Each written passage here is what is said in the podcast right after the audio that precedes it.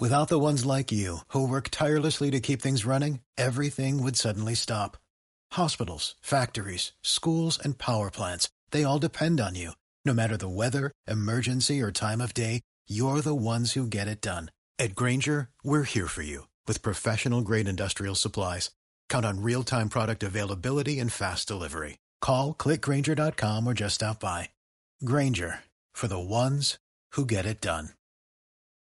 Estás escuchando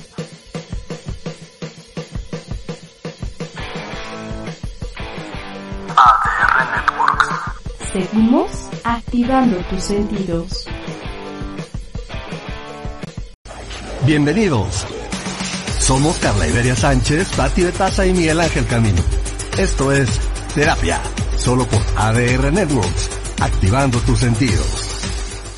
Son las nueve punto. Miguel, ¿cómo estás? Buenas noches. Muy bien, y tú, mi querida Carla, qué gusto saludarte. Muy feliz, lo mismo, siempre con tanto afecto, con tanta amistad. Qué bonito es trabajar con los amigos, con los amigos inteligentes.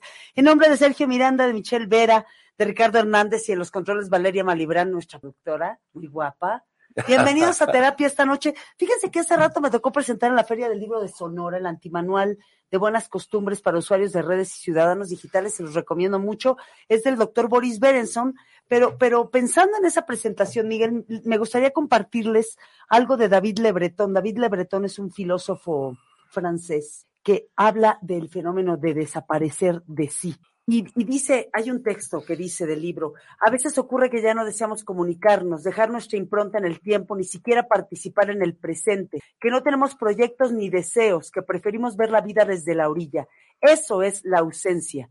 La ausencia afecta a hombres y mujeres corrientes, llega hasta el fondo de sus seres y se apropia de ellos. Es un estado particular que nos deja fuera del tejido social y en el que desaparecemos por un tiempo. Pero a veces desaparecer es necesario para seguir viviendo. Es un, es un trabajazo de David Lebretón, ojalá que lo busquen. Se llama Desaparecer de sí. Pero hay una buena forma de volver a la vida, la verdad, y es a través del arte. Y tenemos nada menos que al gran Pacho Paredes, director del Museo del Chopo. ¿Cómo estás, Pacho? Buenas noches. ¿Cómo estás? Buenas noches. Muy contento de estar con ustedes otra vez. Qué, gusto. Qué bonito Hola, librero Pacho, tienes. Noches. Ay, gracias. Bueno, se, se, dice gracias, ven a ver qué, que, ven a ver qué te llevas.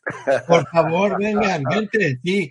Este, además sí hay algunos que podría regalar. Este, no, los... muchas gracias, Pacho. Oye, como, es, es, pero, esa, sí, esa sí que es una mala broma. Como, como, como pasó ahora el fin de semana que entraron a robar a la casa de Lenita Poniatowska. Sí. Que dice, qué pena, no se robaron ningún libro. Eh, bueno, bueno, me pasó, espera, me pasó con el periódico. El otro día estaba en el café y compré cuatro periódicos y de repente me llamaron, me salí corriendo y los dejé. Y cuando volví al minuto, la mesera ya tenía los periódicos. Me dice, qué bueno, estaba a punto de tirarlos a la basura. No. Eso me pasó la semana pasada. Eh, Pacho, pues sin, sin más y agradeciendo que estés en terapia, cuéntanos, reabre el chopo, podemos ir en presencial y qué presentas. Sí, mira, uh, llevamos ya varias semanas abriendo de, de, primero de viernes a domingo, después de jueves a domingo, y a partir de hoy justamente estamos abriendo de, de miércoles, de los miércoles al domingo, de once y media a cinco de la tarde. Eh, ya es prácticamente el horario normal previo a la pandemia, eh, solo que cerramos un par de horas más temprano ahora, pero bueno, ya está casi normalizado. La visita a las galerías, a las exposiciones, este, pues cumplen los protocolos de seguridad sanitaria dictados por la Comisión de Seguridad de la UNAM, de los científicos expertos de la UNAM, entonces para que el público pueda estar también tranquilo, están abiertas las galerías y la librería, ya que veo que te gustan los libros. Eh, tenemos una librería especializada, podemos empezar por ahí, eh, tanto porque eh, vendemos editoriales pequeñitas, muy independientes, muy alternativas, y también por la, porque está especializada en temas eh, que van con el Museo del Chopo, con el perfil del Museo del Chopo. Arte, artes vivas, artes escénicas, música, rock, eh, cultura subterránea, etcétera. vaya, hay libros que solo se venden ahí. Tenemos una editorial, por ejemplo, Traficantes de Sueños, una, eh, que es una editorial de Madrid de, de, reflexión y de pensamiento crítico muy militante, muy activa, activista, y, es de las pocas librerías en la ciudad donde se consiguen estos libros. En fin, y también tenemos eh, eh, uh, varias exposiciones que ya inauguramos y que ya se pueden visitar de manera presencial. Algunas de ellas la- las íbamos a inaugurar eh, en marzo del 2019 y pues no pudimos por la pandemia, ya estaban montadas. Eh, entonces ya, ya se puede visitar. Me estoy refiriendo particularmente a la exposición de, de Marcos Roundtree, que se llama Hipocampo, que es una escultura de gran formato en, en el espacio galerístico de gran altura del museo. Es una escultura, una intervención de más de 10 metros, es cinética, se mueve, eh, eh, que apela al pasado del Museo del Chopo, que hoy es medio contracultural, pero que antaño fue el Museo de Historia Natural de la ciudad. Dejó de serlo, ustedes recordarán, en 1964, cuando se construyó el Museo de Historia Natural de las Bolas, así se le llama ahora, de allá en Chapultepec, y la colección de Historia Natural del Museo del Chopo se fue para allá. Entonces Marcos Rontri dialoga con este pasado en su pieza Hipocampo, que es un, digámoslo así, un móvil, parece un móvil de, de estos que cuelgas en los techos de las recámaras, este, que utiliza pues metal eh, recortado y, y, elementos orgánicos, plantas pintadas, etcétera, para aludir a esto que acabo de comentarlos. Es una pieza mucho muy bella de Marcos Rontri. Estamos también, eh, esta sí, lo que voy a comentar, se inauguró apenas ahora, recientemente, una exposición que se llama Orgánico Artificial de Maribel Portela, que es una artista, Marcos Roundtree es mucho, muy joven, Maribel Portela ya es una artista de mediana carrera, eh, pero que no ha sido eh, muy programada en los museos y en las galerías. Entonces, parte de la vocación del Museo del Chopo es dar visibilidad justamente al trabajo de artistas eh, que no hayan sido muy reconocidos, a pesar de tener ya una tra trayectoria muy potente, y particularmente de mujeres, que normalmente son las que se quedan un poco rezagadas en la visibilidad y la promoción, por razones que todos conocemos.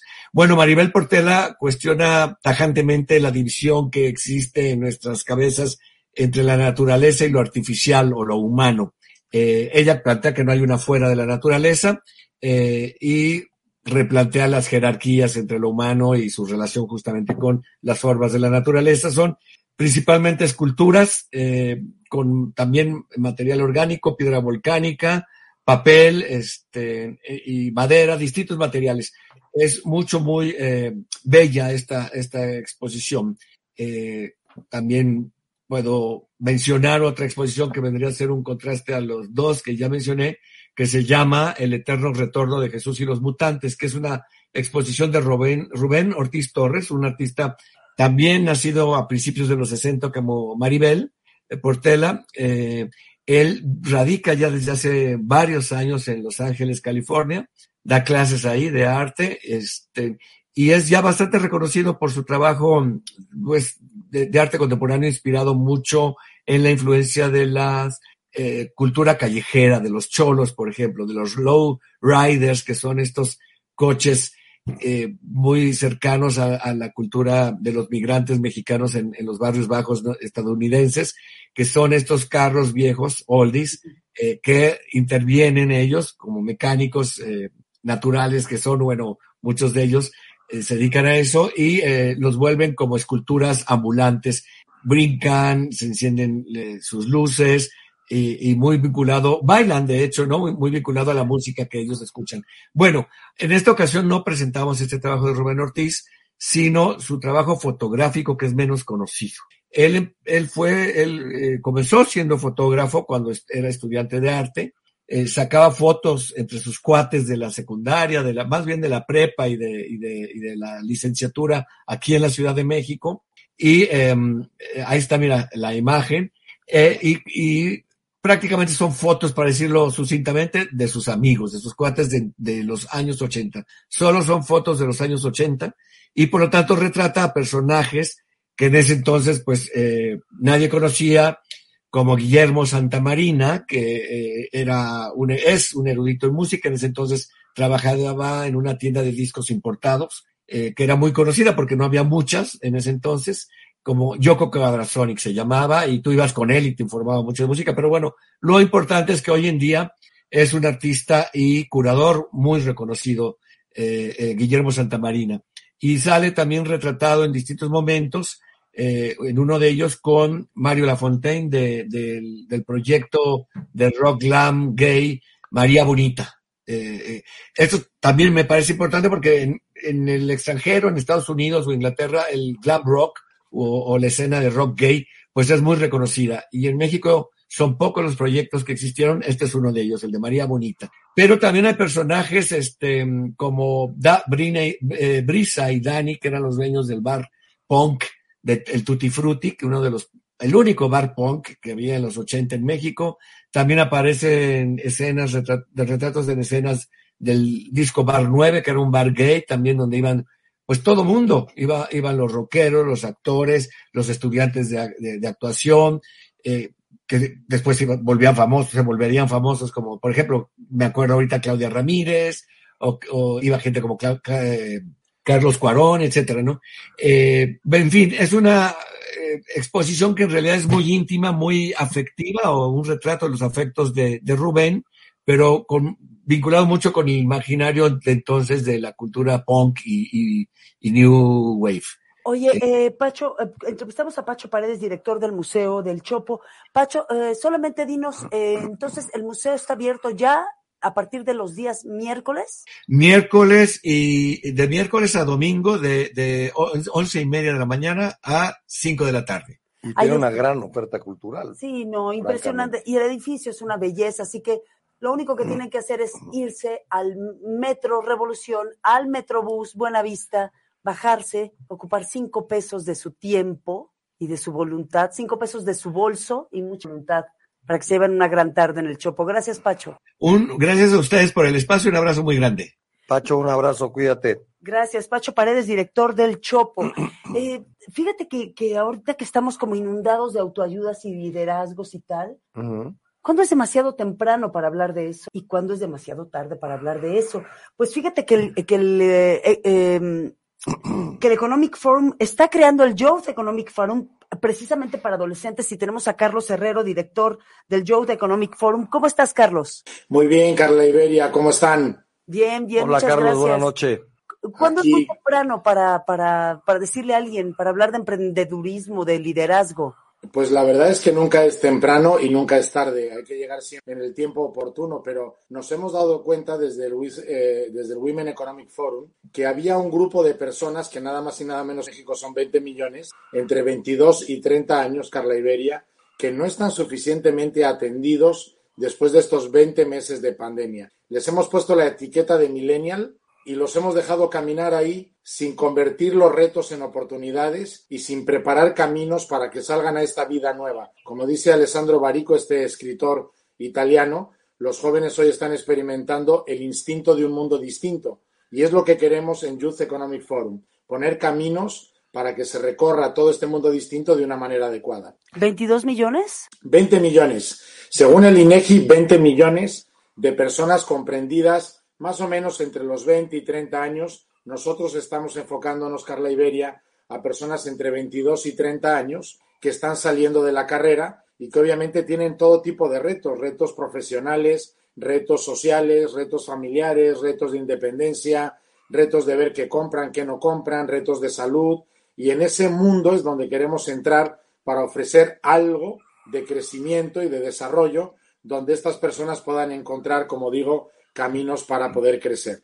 Carlos, ¿cómo, ¿cómo entran en ese mundo y cómo, cuál, qué herramientas utilizan para motivarlos? Bueno, la verdad es que estamos trabajando muy de la mano de un grupo de personas eh, que han formado una empresa que se llama Ristarnes, que es, según ellos, dar a un botón que reempiece de alguna manera la vida. En esa capacidad que tenemos todos los seres humanos de superarnos, de cambiar y de transformarnos y mejorar. Entonces, eh, nos dimos cuenta observando muchos países del mundo, y particularmente en el que nos toca vivir, que es México, que hay una generación que nos hemos preocupado poco de ella y nos hemos tratado de meter en las preocupaciones. Y hemos encontrado cinco ejes de temas que preocupan hoy a esta edad de 22 a 30 años y son el amor, la economía, el bienestar y la salud, la felicidad, que es un tema muy profundo y hasta cierto punto indefinible, y luego el tema del fitness, el tema de toda la, salud, la vitalidad,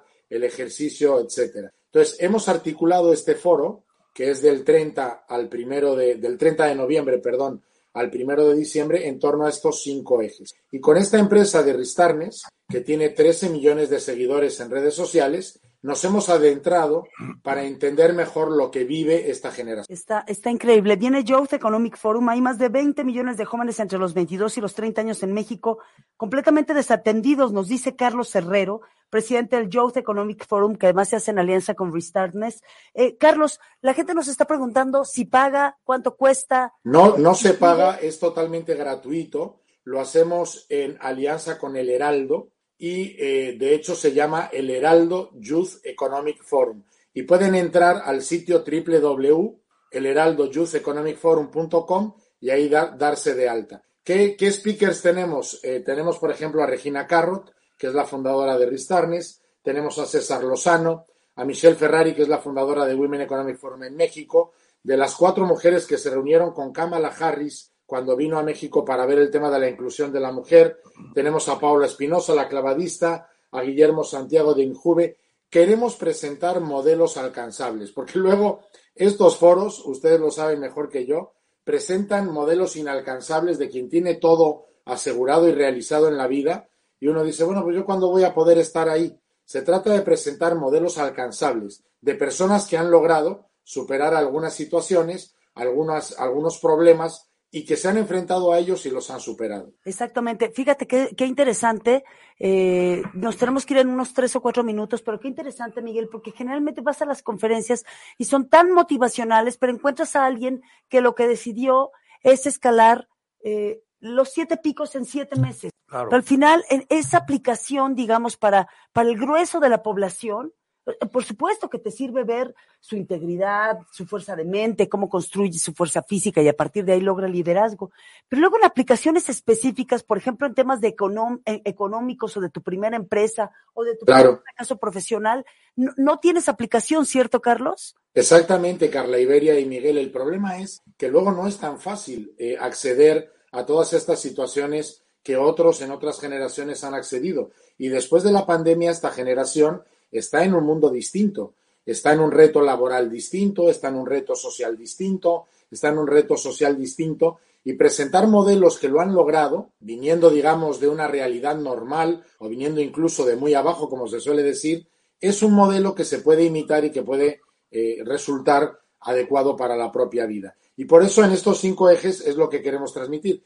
Fíjense lo que dice The Washington Post, de esta generación entre 22 y 30 años, la cataloga como la más desafortunada de estos últimos siglos. Eso es, eso es una injusticia.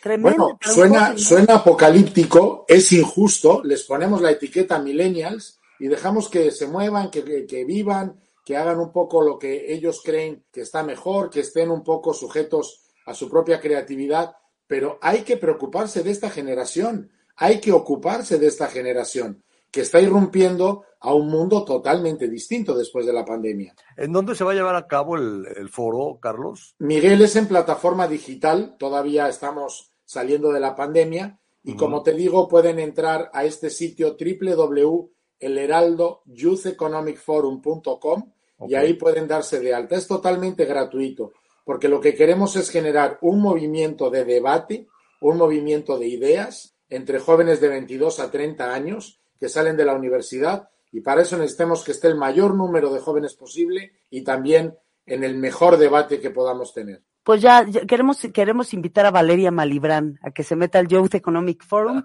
que sería que, que además es gratuito y la verdad los speakers están increíbles. Carlos, gracias. Gracias, Carla Iberia, Miguel. Vamos a invitar a Valeria personalmente y por supuesto que ustedes están invitados siempre. Ah, Hay que no, ocuparse bueno. de esta nueva generación que está en un mundo distinto. Mucho éxito, Carlos. Gracias, Miguel, Carla Iberia, un placer. Gracias y ojalá que, que, vengas un día a terapia que va a estar bien interesante. Es un personaje, Carlos pues, Herrero, y ojalá que nos compartas mucho de tu vida un día en presencial.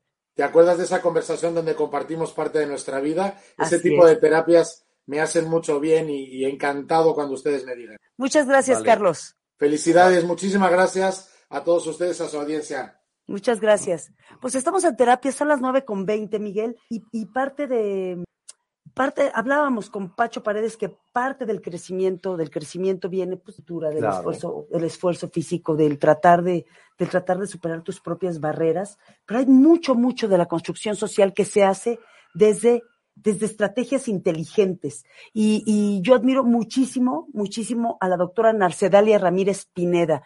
Viene el, viene el tianguis de Fundación Ayú y queremos hablarles de economía social. Doctora, ¿cómo está? Buenas noches. Ay, no te oímos, doctora. Ay, estás muy bajita, muy bajita. Puedes subir el volumen de tu micrófono. ¿Ya nos oyes? Híjole, ¿qué crees? Te oímos mal. Pero vamos a, ¿qué, les parece si, eh, si vamos a una pausa y volvemos? Vale. Gracias. Hacemos una pausa y volvemos a terapia. ¿Qué onda amigos? ¿Cómo están? Yo soy Ruth Isla. Y yo soy Fanny Fit. Y tenemos algo que contarles. Y es que nos estamos renovando con nueva imagen. Muchas sorpresas. Nuevos invitados. Y más secciones. No olviden que tenemos una cita todos los jueves a partir de las 6 de la tarde. Aquí en Tu Viral por ADR Networks. Hola. Yo soy Vero Aranzábal y te invito a compartir conmigo un espacio junto con mis amigos e invitados para promover bienestar y coherencia. Esto es De Veras con Vero, los martes a la una de la tarde por ADR Networks, donde co-creamos y activamos tus sentidos. ¡Ey! No te vayas, sigue con nosotros. ADR Networks activando tus sentidos. Estamos de vuelta en terapia. Continuamos en terapia y viene la Feria de Arte Contemporáneo de León, Guanajuato y agradecemos muchísimo. Siempre hacen cosas increíbles en el Instituto Cultural de León y el maestro Mario Méndez está en terapia para platicarnos qué es lo que van a tener en, en la Feria de Arte Contemporáneo de León. ¿Cómo está, maestro? Muy bien, muchísimas gracias. Buenas noches a todos ustedes, a todo tu teleauditorio, a tu auditorio, perdón, y a ustedes. Muchas gracias. Te saludamos Miguel Camino y Carla Iberia Sánchez. Pues cuéntanos y por qué tendríamos que ir a León a la Feria de Arte Contemporáneo. Gracias, Carla. Gracias, Miguel. Bueno, primero que todo es una oportunidad bien interesante para visitar León desde otra perspectiva. León regularmente es conocida como una ciudad altamente industrial, que sí lo somos, pero en esta ocasión eh, como cada año, luego de 23 ediciones, eh, volvemos a, poner en, circulación nuestro Festival Internacional de Arte Contemporáneo, que agrupa una serie de eventos y una serie de eh, disciplinas, de todas las disciplinas, y creo que es un momento importante para visitar nuestra ciudad. Nuestra ciudad además tiene toda la infraestructura para recibir visitantes y creo que este motivo de celebración pues hace que la, el destino se vuelva muy atractivo. Oye, y acabas de tener el Festival Aerostático también, si no me equivoco. Sí, la semana pasada efectivamente tuvimos el Festival del Globo, que también poco a poco se ha ido posicionando en, en, la, en, el, en la mira de los turistas que, que buscan pues este tipo de, de, de eventos familiares 100%. Oye, pues qué alegría, León, bueno, León, parte del estado de Guanajuato, está totalmente reactivado después de la pandemia. Exactamente, y sabes qué, fíjate que, que León se ha puesto, se ha puesto preciosa la ciudad, francamente se ha puesto preciosa, además tienen un museo, el Museo de la, de la Historia de la Cultura Mexicana, eh, sí, sí, es el Museo de la Historia de la Independencia, ¿verdad, este Mario? Es el Museo de León, es el Museo de, de León, Guanajuato, que se, me imagino que te refieres a este museo que está en el Fórum, en las inmediaciones del Fórum Cultural, que tiene el Teatro de la Ópera también. Sí, es impresionante, pero pero hablando específicamente de lo que hace el Instituto Cultural de León, que organiza las ferias del libro y que organiza una serie de exposiciones, pues solamente tu reflexión de cómo nos acercamos. Ya oíste tú a Carlos Herrero del Youth Economic Forum, escuchaste lo que decía el filósofo del, del tema de al final desaparecer de nosotros y luego no saber cómo aparecer o qué escoger en nuestra vida. ¿Cómo nos acercamos al arte contemporáneo? El arte contemporáneo se asume como una disciplina compleja. Eh, en general, eh, es pareciera que está vedado para todos los públicos, pero creo que el Festival Internacional de Arte Contemporáneo aporta o busca justamente hacer mucho más cercano las manifestaciones actuales. No se necesita ser experto porque yo siempre pongo el ejemplo que tú no necesitas saber hablar inglés para tomar clases de inglés. Al final del día, la mejor forma de acercarse al arte contemporáneo y entenderlo es consumirlo. Y sobre todo en festivales como este que están completamente dirigidos por ejes temáticos que primero que todo tienes que hacer empatía con el tema y sobre eso pues ya conoces la perspectiva que cada uno de los artistas presenta. En esta ocasión, el, tema creo que es súper importante y súper actual. Se llama Paraísos Perdidos, pero sobre todo es por, por un tema de reflexionar acerca de lo que perdimos luego de la cuarentena y, de, y en este efecto de pandemia. Y particularmente nos quedamos con la reflexión no solamente de lo que perdimos, sino lo que hemos logrado, y es poner en la mesa de discusión el tema de equidad, diversidad e inclusión, que es algo que, que rige eh, estos tres ejes rigen la, la, programación del festival por completo. Cada uno de los proyectos que, que se presentan están justamente eh, aportando algo en este discurso, en este diálogo multidisciplinario y creo que es muy importante que la gente básicamente uh, sintiendo afinidad con estos temas, pues pues es la mitad, ¿no? Es la mitad y la, la otra mitad es que seguramente la curiosidad que tengan por, por acercarse al arte. Eh, mucha gente, como les digo, lo interpreta como algo exclusivo, vedado, este, un poco complicado, pero en realidad nosotros tenemos manifestaciones dirigidas hacia niños, hacia personas en, en edad ya o, o, en una, con una eh, formación un poco más avanzada, gente que es su primer contacto con el arte y creo que es un festival dentro de todo muy amable. Y además estamos viendo unas imágenes y unos diseños espectaculares. Sí, Mario Méndez, director del Instituto Cultural de León. Ya casi nos tenemos que ir, este Mario, esto, pero esto nada ah, sí, más, perdón.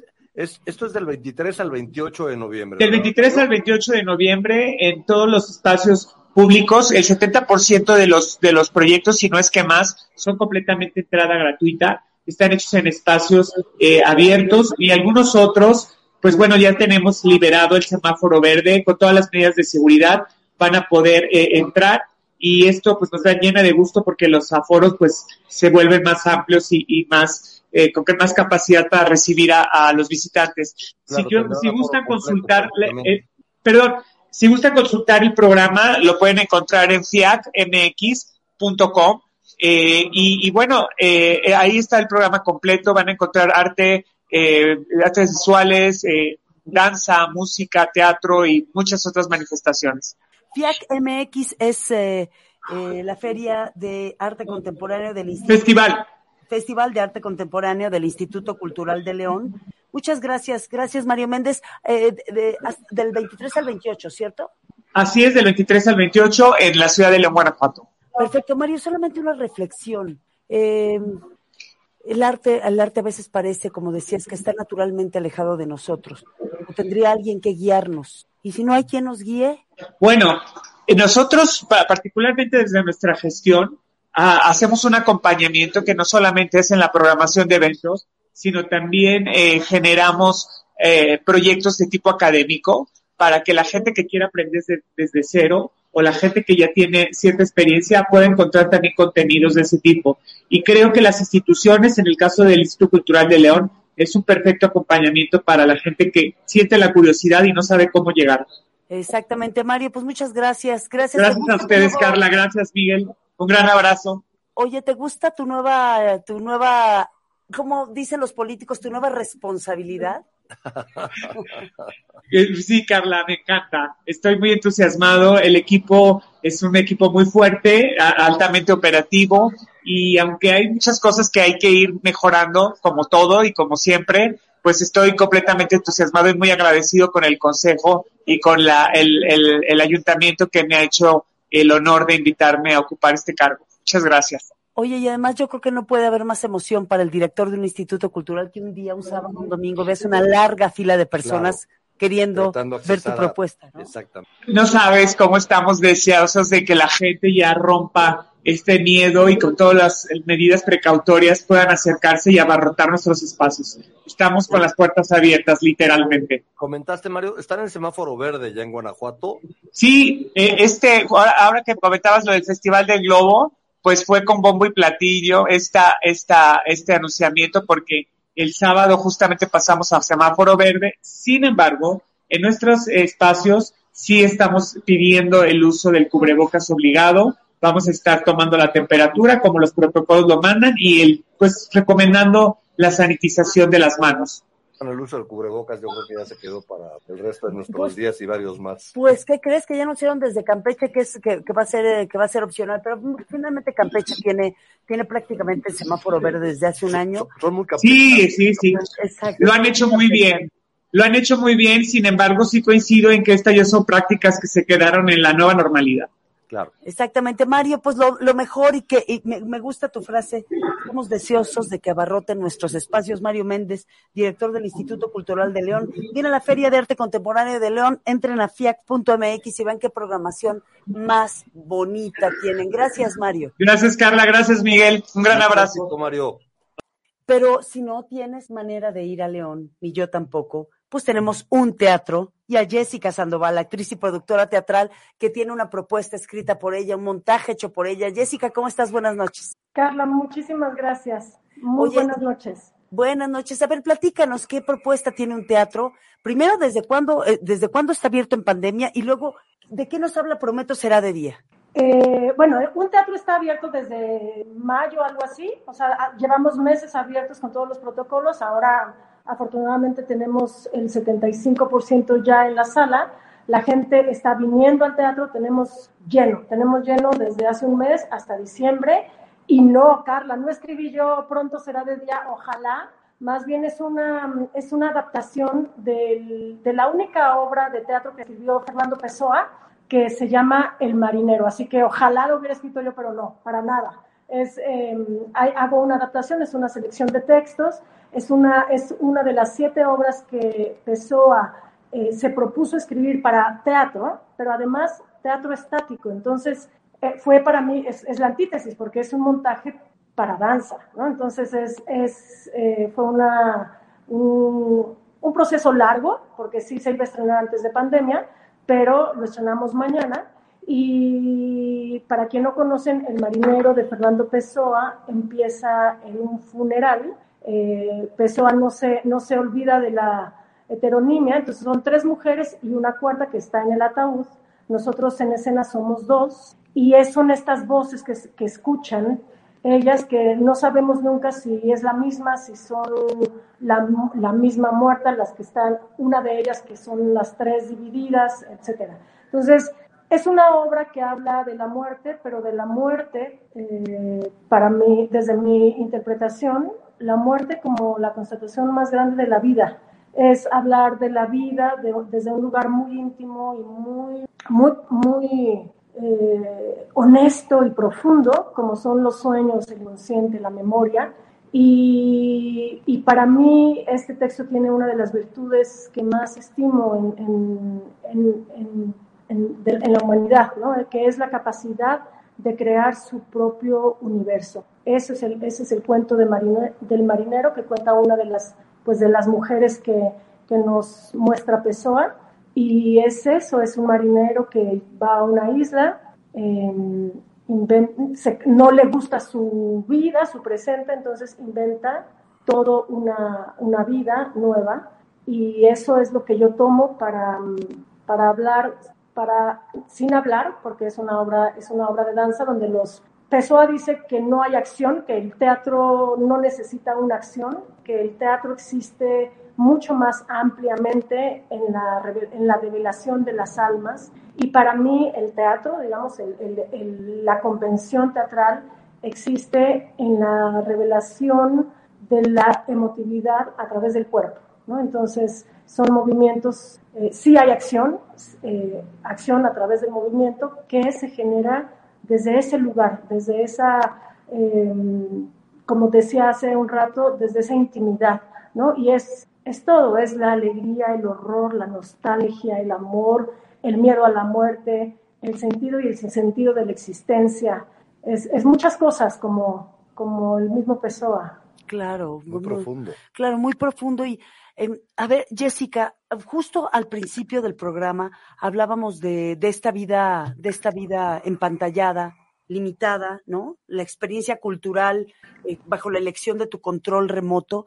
Pero entonces, si recuperaras eh, nuestro acercamiento con el arte, ¿qué te ofrece, qué le ofrece el teatro a este individuo golpeado por el encierro, golpeado por la pandemia, golpeado por la soledad? El, el teatro, no, no, soy la primera que lo digo seguramente, pero esta, me, me, lo tengo en la cabeza, el teatro es, es un espejo para nosotros, ¿no? es, es, el reencuentro con nosotros mismos, porque a través de los otros, como lo es la lectura y como lo es la pintura y el arte en general. Pero el teatro es, en específico, Jessica. El teatro o sea, el escenario, el, el, el vivo, es el vivo, ¿no? Es el vivo que es insustituible porque estás frente a los ojos de alguien frente a la respiración de alguien, frente a la emoción que genera un cuerpo, ¿no? Es la energía, es la, es, y eso es, eso no se puede sustituir. A mí me parece que eso es insustituible. Podemos ver una obra que ha, que ha habido mucha producción maravillosa, ¿no? De, de, teatro, de teatro y danza en línea, pero la energía que se genera en el presente, en la en, la, en, el contacto con el otro, sabemos, ¿no? Sabemos que es insustituible. Es, es, es, eso que se genera al estar con otro cuerpo, con otros ojos, con otra voz, con otra, con otra, palpar otra piel, ¿no? Sentirla y a través de ella realizarte, ¿no? Realizarte o identificarte o plasmarte o reflejarte. Es, es el acto, a mí me parece el, el acto uno de los actos de mayor intimidad sí. ¿no? que tenemos, ir al teatro y encontrarnos con nosotros mismos a través del otro. Oye, Jessica, eh, no sé si nació de una larga reflexión de qué hacer o fue fortuito o en un momento de dolor, producto de lo que estamos viendo, nació hacer esta adaptación del Marinero de Pessoa. Pues era una, una, una obra que yo quería hacer desde hace tiempo, lo que sí me dio la, antes de pandemia, pero fíjate que me pasó que ya no quería hacerla porque después de tanta muerte y de esta crisis tan fuerte que hemos vivido, yo decía, ¿cómo? No quiero, no quiero hacer algo que hable, además, otra vez que hablemos de muerte, quiero el, que el reencuentro sea pues más placentero, ¿no? Con, el espectador, más, más gustoso. Pero leyendo, releyendo y, le, y otra vez tomando y retomando el marinero, me di cuenta de eso, que habla de la vida, ¿no? Y que, que habla de, de, las cosas fundamentales en la vida, de lo, de lo que nos conmueve, de lo que nos mueve, de lo que es importante, ¿no? Porque es cuando estamos con la muerte de frente, creo que nos pasa eso, que valoramos, reflexionamos, recordamos momentos. Entonces es más que una obra de, de, de, muerte que se sitúa en un funeral, pero más que una obra de muerte, para mí es esta, esta vida y la posibilidad de, de crear, ¿no? de imaginar. Él, él mismo lo hace a través de sus, de, de sus heterónimos, ¿no? pero eh, y a través de toda su poesía siempre está, eh, tiene esta capacidad de, de, crear hasta otros yo, ¿no? Es de crear, de inventar, de imaginar, que creo que es también otra de las virtudes maravillosas del ser humano, que somos los únicos que tenemos la capacidad de, de imaginar el mundo Al final que queremos. camino, ¿no? Jessica, se convierte en un homenaje a la vida. Yo diría que sí, yo diría que sí. A mí me, a mí me gusta, es una obra muy plástica. Estoy trabajando con un equipo maravilloso de creadores, Gabriel Pascal, que hace la iluminación, eh, Carlo de Michelis hace el vestuario y un joven Ay, compositor. Al, Alonso J. Burgos, hace la música, que es bellísima. Y es una obra muy, eh, muy cruda en el sentido que están ahí los, las emociones a flor de... El cuerpo no se mueve más que a través de las emociones que nos mueven. ¿no? Estamos María Fernanda Báez y yo en escena y es, es, es, es que podríamos ser la misma, como, como bien lo, lo, hace Pessoa en toda su obra, y, y, no, y, y, pero también nos alimentamos ¿no? y, nos, y nos complementamos y hay una diversidad, ¿no? es, es, es eso. Y hace ratito también decían una frase que Pessoa dice, al contrario, dice, siempre es tarde para cantar y siempre lo es para no hacerlo.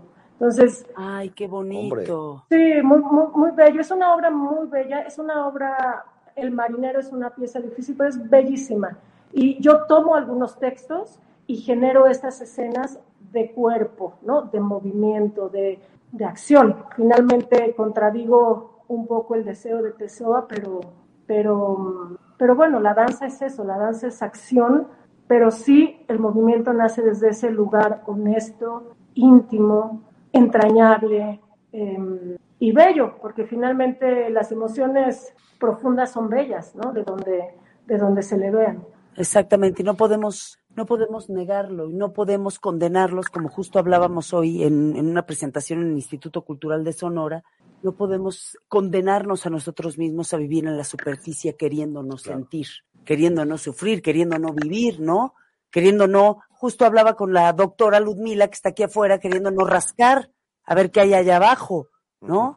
Entonces, Jessica Sandoval, empresaria teatral, ex, extraordinaria bailarina y actriz, presenta en un teatro que es su teatro. Pronto será de día la adaptación del Marinero de Pessoa. ¿Mañana a qué hora, Jessica? Mañana es el estreno, mañana jueves a las 8 de la noche y estaremos tres jueves más, estamos hasta el 9 de diciembre a las 8 de la noche. Eh, pueden comprar boletos en unteatro.org y, y, en nuestras redes sociales vamos a estar aquí para compartir un momento y les voy a compartir también otro, otro texto muy pequeño de Pessoa que él dice que, la traje, que es un poco referente a lo que dices, no nos podemos privar ¿no? de vivir, no podemos privarnos de, de hacer las cosas que queramos, ¿no? Finalmente, y de equivocarnos y de bien y de ir mal, etcétera. Ahí le, me, un pesado, que él dice que es la, la, tragedia mayor que le puede pasar a alguien. Un pesado mante cubre a las veladoras cuando ya no tienen a quién hablar ni razón alguna para hacerlo. Entonces, yo no hablo, nosotros no hablamos, pero nos movemos, que es lo mismo para mí, es la acción, es el decir, es el, la, la, expresión, ¿no? De, de, lo que somos y de lo que queremos ser. Es, es, pero bueno, es eso. Vengan a un teatro, estamos en Nuevo León número 46 en la Colonia Condesa frente al Parque España.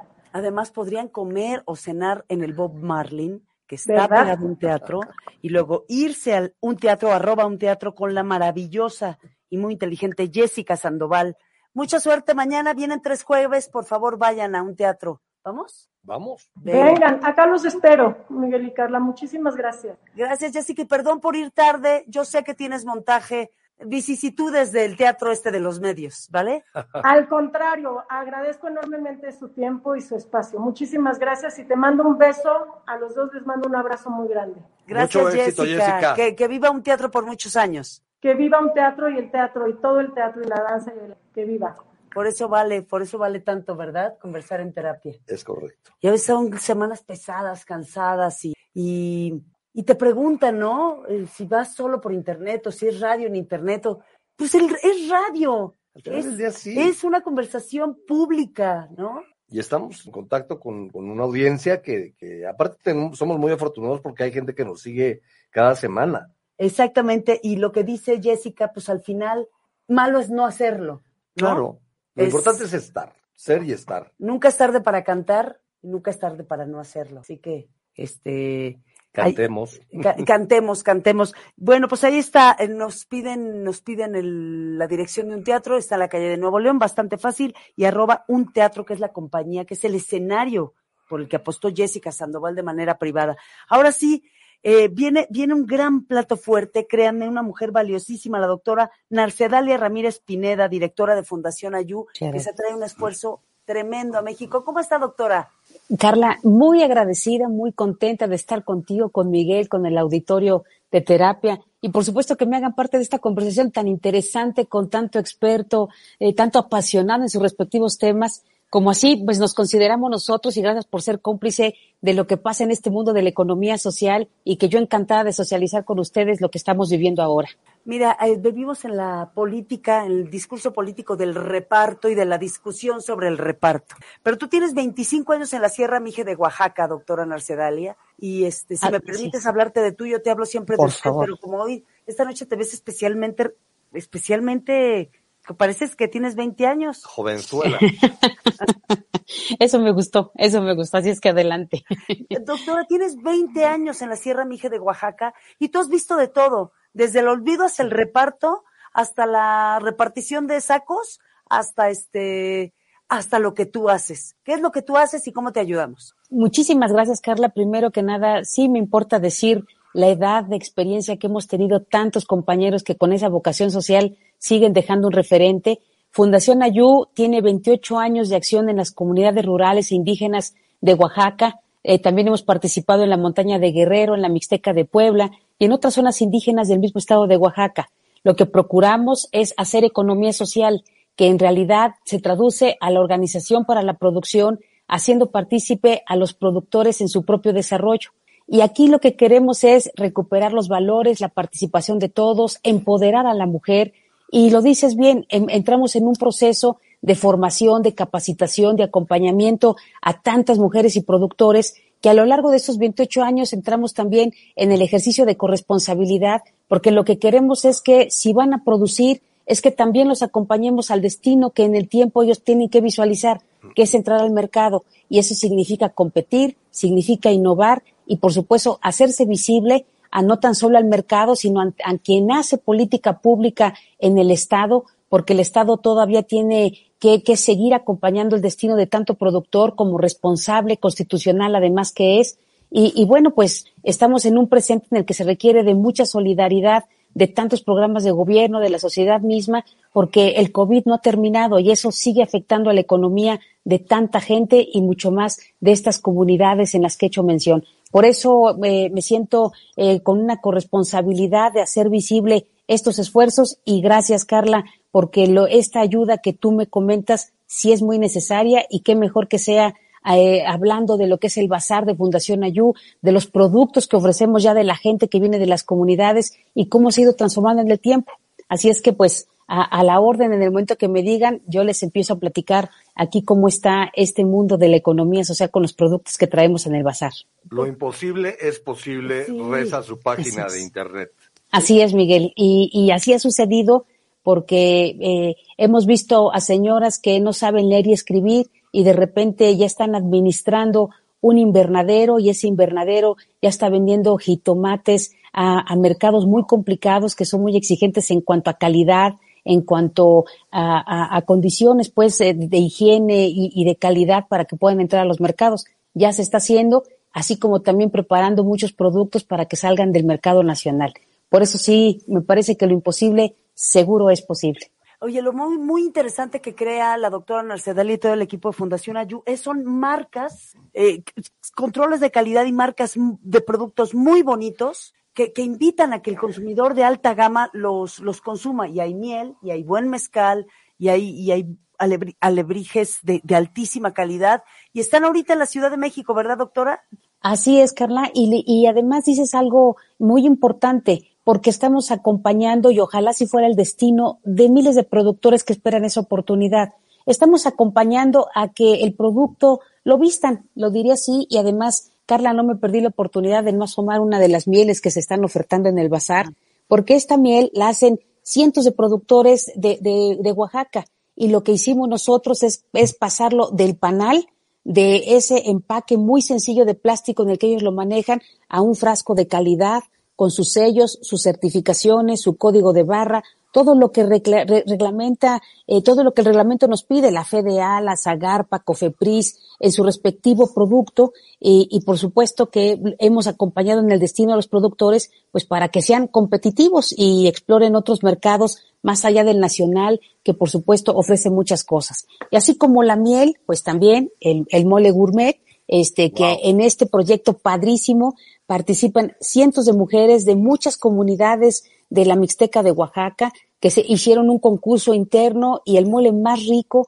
es este y en, eh, de manera solidaria ellas decidieron que era la receta que iban a seguir y es el mole que se presenta esta marca social a la que hacía referencia Carla, que es Kundabi, significa amor en mixteco, y que abriga todos los productos de estos pequeños productores que no tienen voz, que espero ser una humilde representante de ellos, pero así como ello, pues este, se han hecho con productores de economía social los chapulines, los ricos chapulines, eh, el mezcal que hacía referencia Caleveria, que ya es de exportación, que también es de muchos maestros mezcaleros que no tienen oportunidad de tener otro tipo de apoyos y que pues a través de una marca colectiva es que los estamos acompañando. Y pues el rico café de la sierra también de Oaxaca, que también es el reflejo del apoyo de tantas familias de pequeños productores que, pues, si no es por la solidaridad de la sociedad civil organizada, difícilmente salen al mercado. Por eso estamos ávidos de que nos conozcan, de hacerlos visibles y qué mejor forma de que sea a través de un bazar, ahorita que se acerca Navidad, y por eso es que en este contexto navideño invitamos a, aquí a la población de la Ciudad de México a que nos vengan a visitar a las instalaciones de Fundación Ayú, donde hemos abierto el espacio para hacer este bazar y pues para que conozcan, disfruten y, y además literal se deleiten porque también estos productos se están preparando porque vinieron cocineras a, aquí a, a, transformar estos productos en tlayudas, en enchiladas, wow. en tacos con sí, tasajo, miren, chorizo. Lado, doctora. No, miren, miren, si vamos mañana, a ver, doctora Narcedalia, repítanos la dirección de Fundación Ayú porque podemos comprar. No, bueno, bienvenidos, estamos en Pitágoras 544, ahí está el bazar donde podrán ver todas las artesanías, porque me quedo corta, hay textiles, hay barro, este, hay productos de, de, de madera, de aluminio, eh, los alebrijes que mencionaban. Hay una variedad muy, muy, de más de 60 familias con más de 100 productos. Y enfrente, donde están las oficinas de fundación, que es eh, Pitágoras 545 también, Colonia Narvarte, ahí está la parte gastronómica, donde podrán deleitarse de estos platillos oaxaqueños en el que este, inevitablemente nos gusta a todos. Así es que ojalá que se den la oportunidad. Estamos en, en una zona muy céntrica, eh, estamos en la colonia Narvarte, eh, muy como una referencia en, en, zona, digo no tan cerquita, pero sí del World Trade Center. Y, y yo creo que, que además quien quiera visitarnos, Perdón, a la, la vuelta, vuelta del metro, Etiopía. del metro Etiopía, es, o quieren caminar tantito más del metro Eugenia, pero estamos en un punto muy céntrico y además pues aquí desde las 10 de la mañana a las 5 de la tarde con mucho gusto los recibimos, ya sea para comer o para que conozcan y, y, y, consuman todo esto. ¿De, de, hasta cuándo está abierto el bazar, doctora? Muchas gracias. De, del 16 de noviembre, eh, que, que abrimos antier, hasta el 28 de noviembre. Hasta el 28 de noviembre, Pitágoras 544, Fundación Ayú, apoyemos a la población Mije. La doctora Narcedalia con un gran proyecto de economía social. ¿Ya llegaste a dónde, doctora? A Lituania, Estados Unidos. Es correcto. Eh, estamos, estamos en Lituania y tocando aquí ya contactos importantes también en Estados Unidos para que cinco productos sean los que vayan a esa suerte y detrás de esos cinco pues hay grandes historias, testimonios que están muy motivados y, y, la verdad es que uno también por todo lo que significa ese esfuerzo. Así es que cruzaremos los dedos para que sigan abriendo otras fronteras. A ver, cuéntanos Ojalá. una historia, doctor, antes de irnos para dejarnos inspirados en terapia, de alguna familia que si no te hubiera conocido o a Fundación Ayú, ¿qué estaría pasando? Con, o, o, no estarían sembrando nada? O, o bueno, eh, yo, mira, yo creo que hay una muy importante que además me encantará dejar en el tintero para otra plática, que tiene que ver con el, el tema de la seguridad alimentaria. En, en, la Mixteca de Oaxaca, la gente no tan solo puede, consumir cualquier eh, hortaliza, este, porque pues no, no tan solo está en su cultura, sino no tiene la forma de tener acceso a los alimentos. De tal suerte que si no se compran a, a distancias eh, notorias, pues la gente no los puede consumir. Entonces, no tan solo se trata de precios, sino de accesibilidad a los productos para que tengamos una población que esté nutrida y que tenga una alimentación literal básica. Lo que hicimos fue un programa de seguridad alimentaria que consiste en enseñarle a la gente a cómo producir sus alimentos en traspatio, en un espacio de 500 metros. Ahí se les dotaba de semillas, de algunos paquetes de gallinas, pollitos, conejos, patos, dependiendo de, la zona, y algunos árboles frutales. Se les enseñó a la gente a utilizar mejor el agua, el sistema de riego por goteo. La Mixteca carece de muchísima agua y eso permitió que la gente, las familias empezaran a comer mejor, pero además les permitió generar la conducta de que la producción en excedente por lo que se genera finalmente en un traspatio, ya que comieran, lo vendieran en su comunidad. Y esto fue generando recursos que les permitió entrar en el mundo de la educación financiera, aunque suene muy glamuroso el, la expresión, pero en realidad se les enseñó a educar. Esto permitió que las señoras involucraran a los niños. Y aquí donde tocamos, eh, eh, digamos, vidas, Carla, es eso. Primero que las señoras involucraron a los niñas, a los niños en la producción de sus alimentos, les enseñaron a ahorrar. Muchas señoras, aunque había resistencia de los varones en, en que participaran en esto, también muchos varones entraron al tema de la educación financiera. Esto también sirvió para que de esos pequeños proyectitos trascendiera a elaborar otros proyectos más grandes, como de invernaderos, que lo mencioné hace un rato cuando hablaba de producción de jitomate ya para un mercado mucho más exigente. Esto que permite que los niños vayan a la escuela, que tengan posibilidades de, de, acudir a, al médico, de que tengan bicicleta para que los niños también puedan acudir a sus clases, de que a lo mejor no se vayan tan jóvenes como tenemos muchos testimonios, en vez de los nueve años se vayan a los 11, a los 14 años, porque igual la, la, la región es expulsora de manera natural de, de, de, mano de obra, porque las condiciones son todavía muy, muy, eh, muy drásticas y la gente no, no se mantiene en sus sitios de origen por mucho tiempo. Entonces, generar estas condiciones para que la gente se arraigue es un reto que todavía está latente. El tema de seguridad alimentaria también lo estamos eh, eh, atendiendo a la medida de lo que significa ser una sociedad civil organizada que dependemos de las alianzas y de la solidaridad de mucha gente, como aquí ustedes que nos permiten hacer visible todas estas cosas y que además me permito hablarlo tan rápido porque quisiera platicarles muchas experiencias. Pero se han tocado vidas, Carla, se han transformado, son mujeres empoderadas, mujeres que son grandes lideresas ahorita, que motivan a más mujeres y que además tienen a los niños todos los fines de semana en asambleas muy sencillas que ellos hacen, ahí contando los pesitos para enseñarles justamente lo que significa ahorrar y lo que significa guardar bien ese dinero para que cuando se necesite eh, eh, complementar algo en casa, pues cuenten con ello. Entonces, ahí están los testimonios. Aparte, ¿no? Claro, claro. ¿Perdone? Que su trabajo se ha valorado aparte. Yo creo que sí, sin lugar a duda, pues son, ¿no? son 28 años de acompañamiento, Miguel, y, y lo más importante de esto es la transparencia con la que se trabaja con ellos, pero además me gusta más porque ellos son los que manejan absolutamente todo de tal suerte que solamente se están dejando moldear, estamos generándoles un cambio de mentalidad en el que ellas sean protagonistas de ese cambio. Y por eso soy muy insistente con que la economía social sí tiene que ser el detonador de desarrollo en estados como Oaxaca. Y qué padre que en nuestra experiencia sean las mujeres ese reiterado ejemplo de, de, organización, de que están produciendo, de que ahorran, de que involucran a los niños y que además están rompiendo la barrera de lo que significa que los maridos les permitan participar en este tipo de acciones. Oye, pues eh, ya que viene Navidad y si van a consumir, pues regalen miel, regalen mezcal, regalen un mole. Oye, el mole se ve y, re, y regalen, de veras, Esta. regalen un futuro a todos los, los, los artesanos y agricultores que apoya Fundación Ayú.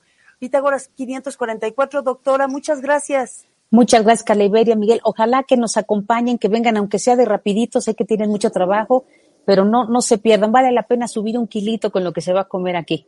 Eh, no, y Oye, sobre Narce, todo darle un abrazo. Narcedalia, te, te Muchas gracias, me encantaría ver. A través de, de, nuestra cuenta de Facebook, eh, Alice PJ, felicidades Fundación Ayun, en Narcedalia Ramírez, Nadim, Nadim también. Bueno, en fin, son, son, son varios mensajes de felicitación y la verdad es que... Muchas gracias. Pues muy agradecidos por tu participación el día de hoy en Terapia. Y que platiquemos Al contrario. Mucho, doctora.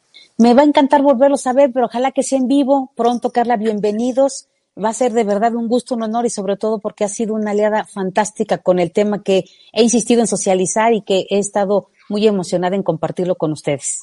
Muchísimas, Muchísimas gracias, doctora gracias. Narcedalia Ramírez Pineda. Oye, Carla, gracias nuevamente. Gracias, gracias, buenas noches. Qué maravilla poder difundir todo lo que. Sí. Si bien hay veces que hablamos de cuestiones políticas y de sociales, sí. ideológicas y demás, pero difundir la, la labor de, no sé, el Museo del Chopo, el Youth Economic Forum, esta parte de Mercedalia. Eh, el Instituto Cultural de León. El, el, arte del teatro, en un performance muy especial. En fin, yo creo que es. Esto es súper enriquecedor, ¿no? Sí, y, y este, y el valor se lo da uno. Claro. Y dices, el regalo fue para mí.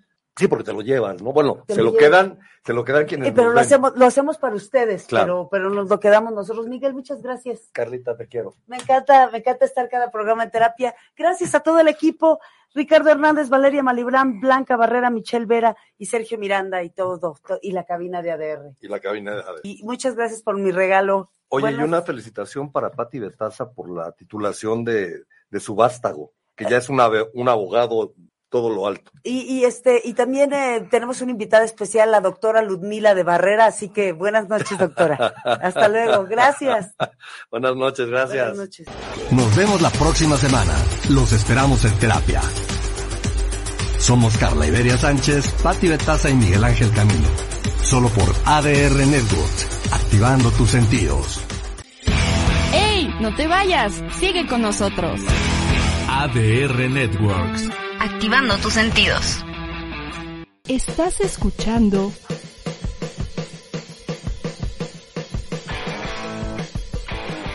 ADR Networks. Seguimos activando tus sentidos.